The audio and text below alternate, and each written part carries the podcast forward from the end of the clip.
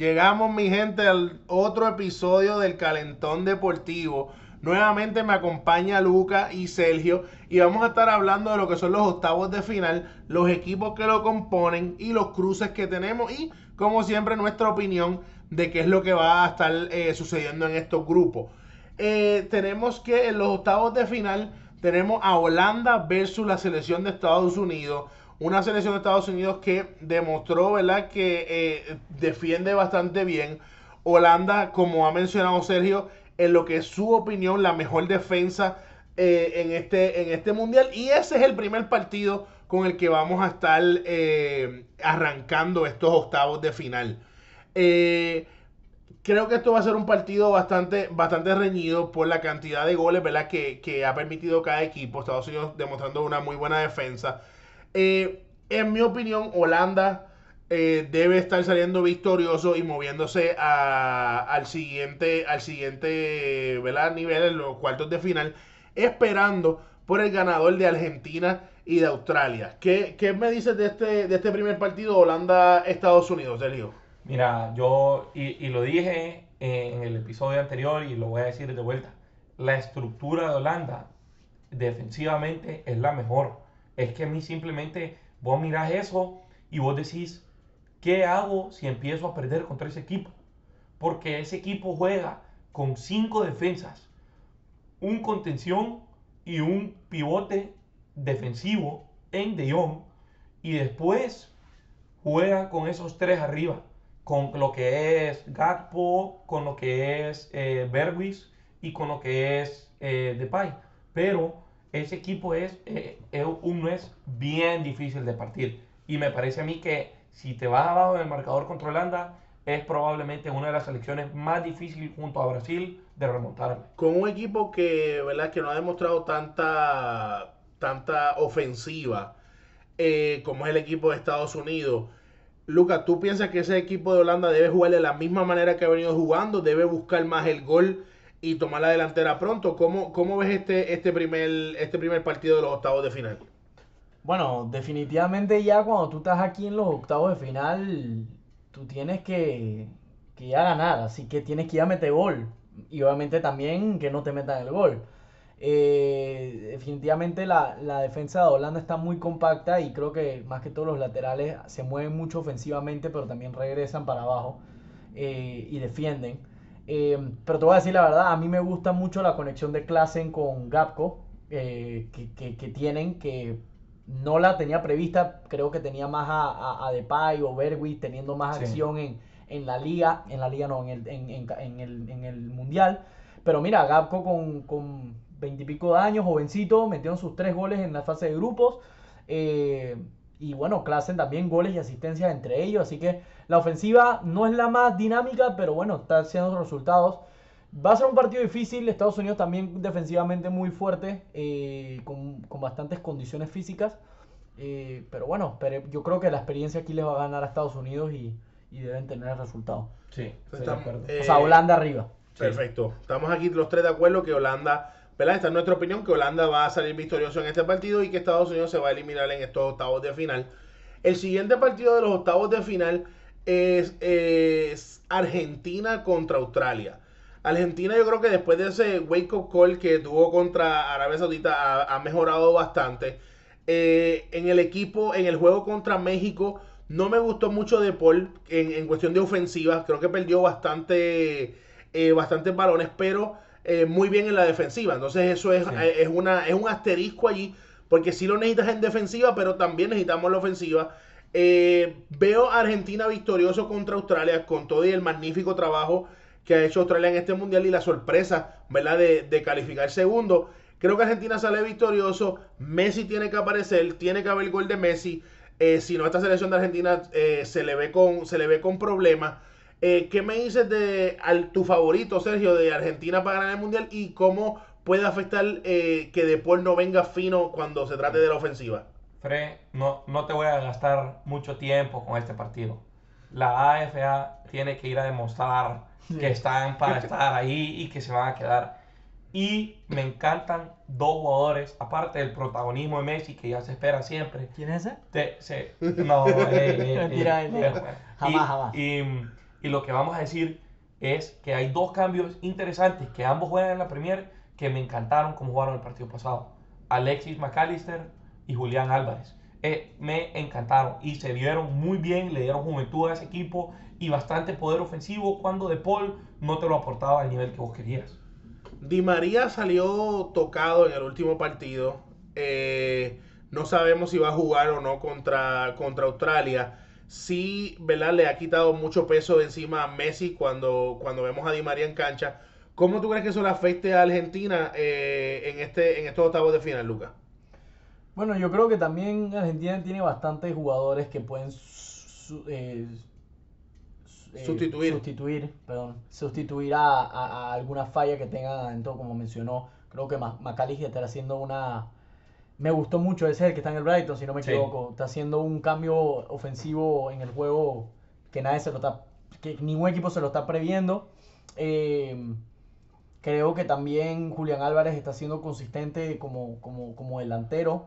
Es más, creo que hasta más, más que, que, eh, Lautaro. Em, así que bueno, definitivamente ellos tienen que salir a ganar, tienen que, ese primer juego a mucha gente le dudó, el segundo juego creo que también la gente sigue dudando de Argentina, no de ser campeón, tienen el potencial de tienen obviamente a Messi, pero no están performing como la gente quisiera, eh, que obviamente ven metiendo 3, 4, 5 goles por juego, si se pudiera. Pero, pero bueno, tienen que salir a gastar. Creo que Australia es muy fuerte. Creo que son un equipo bien agresivos. Sí. Pero Argentina, igual que contra Holanda, experiencia y llevan a uno, si no el mejor jugador de la historia, ahí. O sea. Bueno, como dijo Sergio, esperemos que Argentina salga a demostrar que, que son eh, eh, un posible ganador de, de esta Copa del Mundo. Luego tenemos, para mí, eh, el día que sería el más aburrido de este, de este mundial en los octavos de final, que va a ser Francia contra Polonia y eh, Inglaterra contra Senegal. Vamos a comenzar con lo que es Francia-Polonia. Francia con todas las bajas que tienen, demostrando gran nivel, anotando muchos goles. Eh, en mi opinión esto va a ser un paseo, va a ser un juego de práctica para, para Francia. los veo ganando muy cómodos, no veo a Polonia eh, anotándole a, esta selección. Eh, Lewandowski no ha tenido eh, un gran mundial, en mi opinión. Le hace falta gente que lo asista. Pero veo que este juego va a ser bastante, bastante cómodo para, para Francia. no sé el resultado, pero debe ser de bastantes goles Francia anotándole a Polonia. ¿Qué nos dice Lucas? Mira, yo la verdad es que a Polonia, yo siento que Polonia está ahí por el arquero de la Juventus, Chesney, porque brother está teniendo un par, si no es el mejor arquero Del, mundial, está de segundo peleando ahí por el primero. O sea, gracias a él, eh, Polonia está ahí peleando contra Francia en los octavos. Eh, en tema ofensiva, digo, está jugando contra el campeón del mundo. Si no me equivoco, no es el número uno del ranking. No. Wow. Bueno, para mí el número uno porque tienen de todo para, para, jugar con la banca, aunque hayan perdido contra Tunisia. Em, pero bueno, debe ser un, debe ser un partido fácil para, Francia, la verdad. Dímelo, Sergio. Sí, aquí no, no hay mucho que no hay mucho que, quebrar, no hay mucho que descifrar.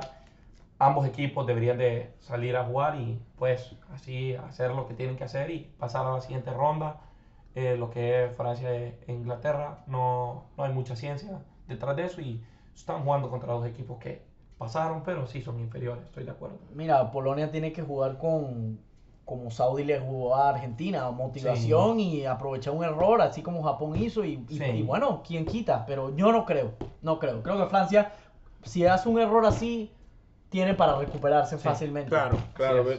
Veo bastante potencial, no veo la posibilidad de Polonia ganarle ganar la Francia en, este, en estos octavos. Después el otro partido es Inglaterra contra Senegal, otro partido que en mi opinión va a ser bastante aburrido. Inglaterra debe superarlos bastante fácil eh, a Senegal. Aquí entiendo yo, por lo que los conozco a ambos, tanto a Luca como a Sergio, van a tener a Inglaterra ganando en la Senegal. La pregunta va a estar, eh, ¿viene el gol de Kane o no viene el gol de Kane finalmente en, esto, en estos octavos? Difícil. Eh, por el centro, eh, Senegal tiene sus mejores jugadores en lo que es Kalidou Koulibaly, en lo que es Diallo. Em, pero si Kane quiere seguir funcionando como ese pivote, a veces tenés que definir y vamos a ver, me parece que, que hay un jugador que si tiene una, está celebrando, así que vamos a ver si le queda una, a ver si se abre el partido. ¿Qué nos dice Lucas? Mira, yo la verdad es que de que lo puedo ver, lo puedo ver. O sea, es el que cobra los penales en el equipo. Va a salir, va a salir titular. Si hay un penal, eso 90% va a ser adentro para él. Y no sale de cambio. No sale de cambio, tienen, juega los 90 y pico de minutos. Sí. Eh, digo, creo que si el juego se es favorito a Inglaterra, debería llegar, es predecible para llegar, es favorito para llegar. Sí. Eh, pero bueno, el punto de Sergio con la defensa es verdad. Koulibaly es un monstruo y bueno, tienen a Mendy también haciendo magia en la arquería, como en el Chelsea, como, como en Senegal. Así que sí. vamos a ver. Próxima pregunta de, de este mismo, de este mismo eh, partido. ¿Debe salir Rashford como titular en, eh, en este juego de octavo? No, no. No debe Ra- cambiar la formación. Ra- Rashford está jugando muy bien, pero Bukayo saca también. Y Bukayo ha dado cero razón para, para sacarlo. A mí me gusta Rashford al 60. Mira, ah, pues sí concuerdo. Bukayo también te hace un buen torneo. Siento que la falta que hubo para el juego de Estados Unidos, creo que fue Foden no entrando. Sí, claro. Ese Foden O sea, clave. creo que también eso fue una, perdón la palabra, pero estupidez de, sí, de Southgate. Claro. O sea, sí, sí. ¿cómo vas a no- Sterling, Sterling está varios escalones debajo de Foden. varios. O sea, para mí él está ahí por la experiencia, Sí. más no por el por cómo está jugando hoy, hoy en día. Sí, pero bueno, Bueno, aquí ya tiene mi gente Inglaterra y Francia pasando. Eh, estamos, hemos estado de 4-4 hasta, hasta el momento. Luego vienen eh, los octavos el día lunes. Viene eh, Japón, Croacia, Brasil eh, con Corea del Sur. Este juego de Japón y Croacia para mí va a estar súper interesante porque tenemos la experiencia de, los, de- de- de Croacia, ¿verdad? Tiene muy buenos jugadores, muy buena experiencia, en mi opinión un poquito pasados de edad. Eh, y tenemos a Japón con una muy buena técnica, cómo juegan en conjunto y cómo eh, se echan hasta atrás para luego venirte en un, en un contraataque y cuando menos te lo esperas eh, tienes ya un gol encima. Eh, me voy a arriesgar en este partido. Voy a decir que Japón elimina eh, a Croacia y pasa a cuartos de final. Ya veo aquí a Sergio eh, con una cara de, de no, de no, ¿verdad? De muy pocos amigos. ¿Qué nos dice Sergio de este partido Japón-Croacia? Sí, sí, mira, este Japón es una buena selección con buena estructura y me parece que le saca resultados a España y a Alemania porque los dos juegan bien similar a lo que es bastante pase, pase, pase y después verticalidad cuando la necesitan, mientras que Japón supo esperar y el segundo que ese equipo se desequilibró, pues ahí es cuando apretó a Japón. Pero me parece que con Croacia no va a ser el caso, que Croacia tiene un mediocampo compuesto de Brozovic, Kovacic y Modric. Tres jugadores que son, para decirte poco, ahogantes en ese mediocampo. Y después tienen arriba a Perisic y a Kramaric y a Petkovic, que son tres jugadores que no te van a perdonar arriba. Y si Kramaric tiene un cuarto de un chance, está celebrando también, en gran forma. Me parece a mí que este partido eh, eh, va a ser apretado. Y no me sorprendiera si se abre a un 2 a 1, a un 3 a 2, tal vez un 3 a 1, pero sí creo que va a pasar Croacia. Eh, y también vamos a destacar, por último, a lo que es Josko Guardiol, que es central, 20 años de edad tiene, y está jugándose un torneo impecable. Lo vamos a ver mañana. Cuando di mi, mi, mi opinión, Lucas, te vi sonriendo eh, cuando dije que Japón le ganaba a Croacia. ¿Significa que tú ves la sorpresa de Japón ganándole a Croacia o cómo ves este partido? antes de responder, se me acaba de ocurrir una idea. En verdad, en verdad, en verdad, el que hace una canción con los jugadores de Croacia la pega, porque Sí. todos son ichi Y- ichi, y- se hacen una electrónica y hacen una demencia. Mira, sí pongo Japón arriba de Croacia, aunque va a ser un partido apretado. Yo siento que Japón es un equipo muy inteligente. Los japoneses son muy inteligentes, tienen una cultura muy, muy, muy disciplinada, lo vuelvo y lo repito. Los asiáticos, los equipos asiáticos tienen mucha técnica y no tienen ego, no hay un jugador arriba del otro. Entonces yo siento que eso es lo que hacen a estos equipos muy fuertes. Croacia tiene la experiencia, tiene a Modric, que es como si le tuvieran Capitán América literalmente, treinta y pico años, jugando como veintipico, y sí, y quiere seguir jugando. Tienen más, obviamente tienen más depth, tienen más, más, más poder Croacia, pero, pero mira, yo ese partido lo veo apretado, pero, pero concuerdo y estoy, quisiera irle a, a- a que Japón siga adelante. ¿Podría ser este uno de los partidos que se va a tiempo extra o hasta penales? Sí, sí podría. eh, es de los partidos más apretados de, de esta fase 16 en la cual todavía no hay una, un, un punto en el que vos decís, cualquiera se la lleva. Todavía hay selecciones que vos decís, pucha, esta debería, esta debería, esta debería, ¿me entendés? Y este es de los pocos partidos que todo el mundo puede decir, este se la lleva. No, este se la lleva. Y simplemente va a llegar a, a quien aprovecha lo que tiene, porque Japón ha aprovechado cada oportunidad que ha tenido. Japón ni siquiera tiene esos 15 minutos de momentum. Japón solo te mete dos goles y ni te dice cuenta. Eso es lo que tiene. Correcto, correcto, como ninjas. ¿Qué Mira. nos dice Lucas? Mm, eh, mira, de todos los partidos, yo creo que el único que se puede ir a, a extra tiempo o penales sería Estados Unidos-Holanda por cómo eh, juegan de, de bien en la parte de atrás. Pero todos los demás deberían acabar ganando con los favoritos. Ve- Ves a Japón ganando en 90 minutos. No, en este caso te puedo decir que puede estar apretado hasta los 90. Ojalá dominen y, y, y- y pegue esta predicción, pero, pero creo que puede llegar a, a- a- a tiempo extra.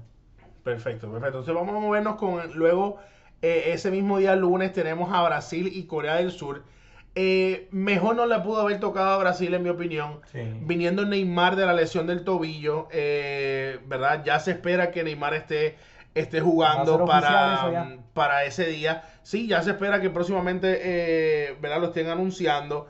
Eh, para mí va a ser un jueguito de práctica para Neymar, para lo que va a ser el, el- el cuadro titular contra Corea del Sur. Sí le dieron la sorpresa a Portugal, pero ya Portugal venía jugando, ya habían hecho sus cambios en, la- en el momento que anotaron los goles.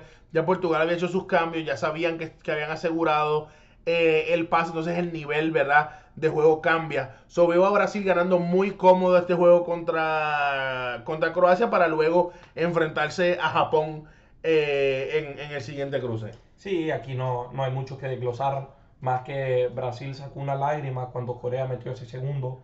Em, Uruguay era una selección que se le hubiera complicado mucho más a Brasil que una selección contra la que juega siempre, contra la que, que ya se conocen ambos el estilo de fútbol y llega a lo que es de vuelta a la, la Liga Suramericana, pero con Corea no, no, pues hay que esperar a ver si hay un poco de magia de son, que tal vez meten uno o algo así, pero yo no, no creo que, que haya mucho que desglosar aquí. Yo creo que Brasil pasa y va a ser como tipo Francia, como tipo, Polo- como tipo Inglaterra, que yo creo que no va a haber mucha competencia. Sí, también, bueno, obviamente Brasil tiene todo para ganar, pero a lo que voy, igual que Japón, siento que este equipo los equipos asiáticos tienen cualidades que en otras selecciones con más jugadores reconocidos y, y a nivel mundial y eh, en el fútbol mundial eh, tienen que es una unión, o sea, ellos, ellos son un equipo, ellos son algo que otros son adiciones que traen de diferentes clubes. Pero bueno, eh, debería llevar para ganar Brasil y, y seguir adelante, digo, son los favoritos creo que para ganar el mundial. Sí, ¿verdad? Ya tenemos aquí lo que es lo, lo del lunes. Y el último día de eh, los octavos de final sería el día martes. Tenemos a Marruecos contra España y Portugal contra Suiza. Tenemos a la sorpresa del Mundial Marruecos calificándose primero. España pasando de segundo. Ese es el, el- el primer partido del día martes. Y me voy a atrever a decir que sí, Marruecos sigue en su momentum. En esta calidad de juego tiene muchísimo para ganarle a España. España demostró mucho en el primer, en el primer juego, luego un empate contra Alemania y luego pierde contra la selección de Japón. Por eso, por esos últimos dos partidos de España, me arriesgo a decir que Marruecos elimina a España y España llegó hasta aquí, hasta los octavos de final. ¿Qué, qué opinión nos da sobre, sobre este partido, Sergio? Pues, hey, qué horrible para Morocco, Fred. Horrible. Ese Morocco, hey, felicidades. Pasaste el primer lugar. No te toca Japón, te toca España. Horrible. Sí, complicado. Brutal. Pero, ¿qué se va a hacer? Es parte del mundial y si vos querés avanzar, vas a tener que ganarle a los grandes eventualmente. Em, lo que sí vamos a decir aquí es que España, tie- esta es una situación complicada, porque España, los jugadores que han resaltado en la selección española son los jóvenes. lo que es Rodri eh, jugando de central muy bien, saliendo desde atrás, lo que es, aparte de Jordi Alba, que ha jugado muy bien, por cierto, lo que es em, Pedri. Sergio- Pedri, Gavi, em, Dani Olmo, muy buen mundial de Dani Olmo, eh, lo que es Ferran, muy buen mundial de él también, Unai Simón, muy buen mundial, Es una selección española que te- tiene cero experiencia, cero, a Chile, ¿cómo lo vamos a decir? No, te- no tiene experiencia, em, pero aparte de lo que es Sergio Busquets, Jordi Alba, esos jugadores de aquí, uno que otro, pero eh, es una selección que, que está aprendiendo todavía mientras avanza. Mientras se mueve, aprende, y mientras aprende, se mueve. Em, y me parece que Marruecos es una selección que pues se, se- se ha ido agrandando con el tiempo. Eh, es una selección que, que dura para cualquier equipo y tiene su estructura bien puesta y si vos caes en esa estructura no vas a salir. Y con, con- con lo que es eh, Hakimi por esa banda derecha con y con Hakim Ziyech, esa dupla muy fuerte y tiene mucha oportunidad de ganar. Me parece que este es el partido más apretado para mí de decidir, pero tengo que ir con España por un margen máximo de un gol, pero por ahí me voy yo. Em, ¿Ves a España ganando Sí. este partido? Sí, y sí, yo creo que va a ser por margen mínimo. Y si no es España, se va a ir a extra tiempo y se va a penales y de ahí pues que Dios guarde. La falta de experiencia de este equipo de, de España, ¿verdad? Con los mejores jugadores hasta el momento, como lo mencionó Sergio. ¿Crees que sea la diferencia en este partido o cómo ves este, este partido, Lucas? Mira, Morroco tiene momentum que España no tiene, primero que todo. Sí, Eh, eh, para mí va a ser el partido más apretado de todos en la ronda 16. ¿Por qué? sí, Tienen un head to head que fue en el mundial pasado, mismo grupo, y empataron. Morroco iba ganando el juego y empataron hasta el último minuto en el mundial pasado en Rusia. Así que tienen un, tienen un head to head mundialístico y fue un empate.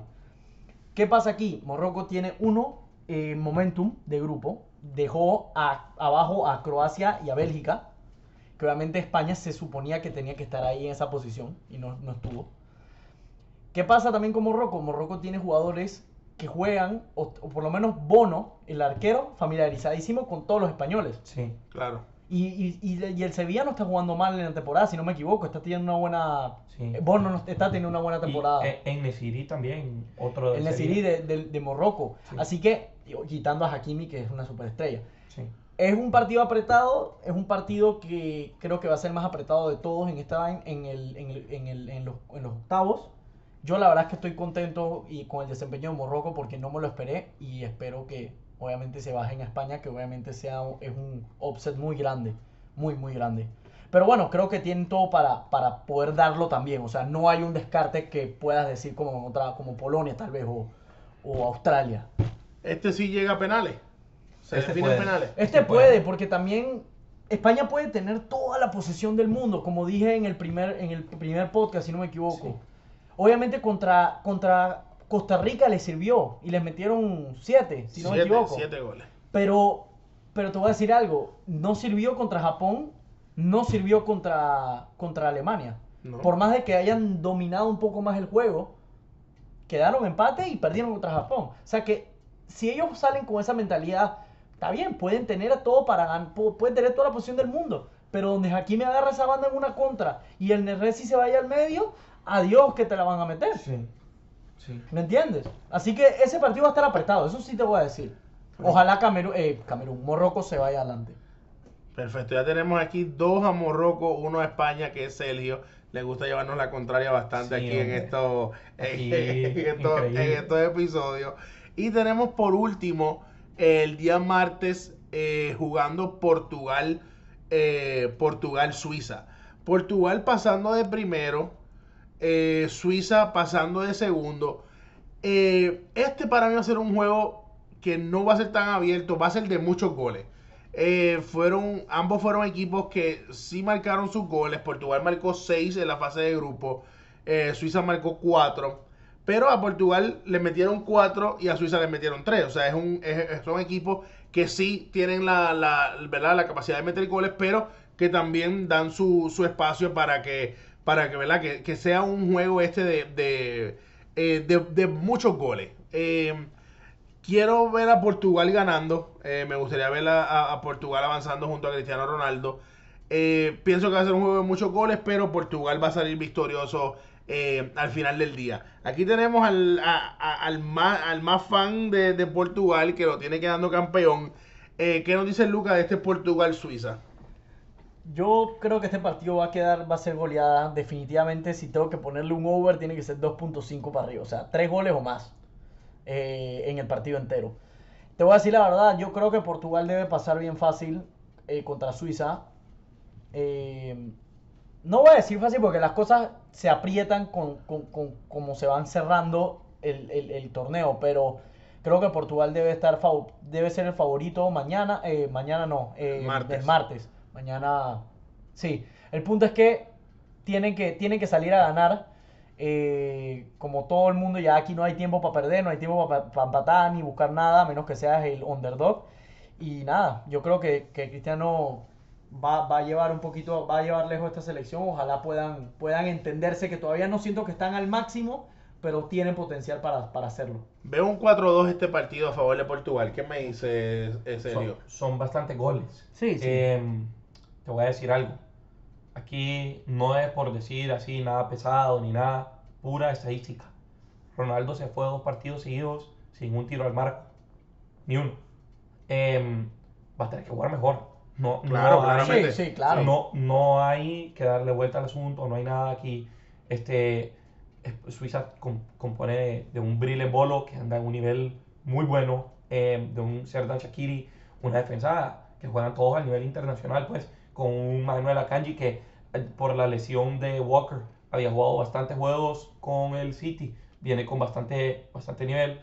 Em, me parece a mí que se va a hacer un, partido apretado en términos de score, pero que va a estar bien abierto en términos de goles.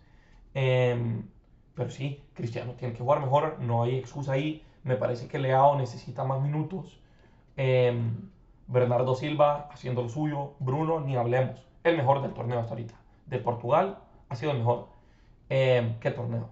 Pero sí, me parece que, que esto va a ser un partido bien complicado. Pero sí, sí veo a Portugal avanzando. em, sí los veo sacando resultados. Siento que simplemente van a, a írsele por encima y van a sacar el resultado como lo que tienen que a Suiza. Bueno, Bueno, yo, yo te, antes de terminar, Fred, yo definitivamente sí, Cristiano tiene que step up un poquito más. Definitivamente los últimos dos juegos no, no ha sido para nada de, De o sea, Cristiano. de Cristiano. Pero te voy a decir algo, si hay alguien que puede voltear la tortilla así de Es fácil, Cristiano. es Cristiano. Así Pero es. también hay que recordar que el último partido ya habían calificado, lo sacaron temprano en el partido. La intensidad baja porque ya sabe que cualificaste. Eso quizás estamos siendo un poquito Sí. fuertes con, con ese último partido. Sí, el segundo partido eh, debió haber aparecido más. Pero, ¿verdad? Eh, ¿qué, qué- qué dice eh, Lucas? No, no, no, sí, sí, sí. Creo que más que todo el último partido, bueno, cómo cerró, cómo se cerró con esa, con esa eh, derrota con, con, con South Corea, pero digo, sabemos que ya habían pasado cómodamente y el otro resultado, obviamente, como se estaba dando. Yo la verdad es que, como dije, con todo y que el, el juego no, no, no tuvo ni un tiro al arco, o sea, buscó los chances como siempre lo hace, siempre está ahí, va a patear aunque no sea al arco, él va a seguir pateando, o sea, no va a ser un X allá arriba. Y si hay alguien que, como dije, que puede voltear esa tortilla y volverse un bicho, como le dicen, va a ser él. Así que eso no me preocupa, créeme que si nosotros lo estamos hablando, créeme que él ha dormido 4 o 5 días pensando en lo mismo porque claro. él, no, él no aguanta estar, no poder estar anotando y metiendo, Claro, sí, su, su, su, mejor, su mejor partido viene contra Ghana, que, que sí mete un penal, pero no, no, no es el penal que hace que destaca. Él juega bien ese partido. Los otros dos sí, hay uno que sí se, se, baja la intensidad, pero en el Mundial nunca se baja la, la intensidad. ¿Me entendés? El Mundial siempre tiene cier- cierta categoría, es categórico, es el Mundial. Me parece a mí que, que Cristiano, que me parece raro, porque Cristiano es un jugador que históricamente aparece cuando está la intensidad al punto más alto. No me sorprendiera si es protagonista eh, el martes y pues a ver, pero sí, a mí me, me, me gustaría ver más de Cristiano, sí. Bueno, ahí tenemos, mi gente, lo que es el eh, este análisis de eh, los octavos de final. Eh, los tres estamos de acuerdo que Holanda debe eh, salir victorioso, Argentina también. Luego eh, tenemos a Luca y, y a mí pensando que Japón le va a ganar a Croacia, solamente Sergio los tiene pasando. Luego tenemos a, a- ¿verdad? Estamos lo- los tres de acuerdo en Sí. que Brasil le gana a, a Corea. Francia e Inglaterra lo mismo, estamos todos de acuerdo. Luego eh, tenemos a Portugal, los tres de acuerdo en que va a ganar. Y estamos nuevamente ¿verdad? divididos en lo que es Marruecos y España. Eh, Luca y yo estando de acuerdo nuevamente con Marruecos. Y Sergio, ¿verdad? Eh, dándole ese chance a, a España. Sí. Como siempre, ¿verdad? Vamos a cerrar con unas preguntitas rápidas. Eh, vamos a ver, eh, Sergio, en estos octavos de final, ¿quién va a ser más protagónico? ¿Messi o Cristiano? Messi. Sí, sí, Messi. Ese, eh, ¿Repita? me- ¿Quién pero va a ser más protagónico pero- en estos octavos? ¿Messi o va, Cristiano? va a ser Messi, pero te voy a dar un argumento. Australia es un, un- un contrincante que tiene menos nivel que Suiza.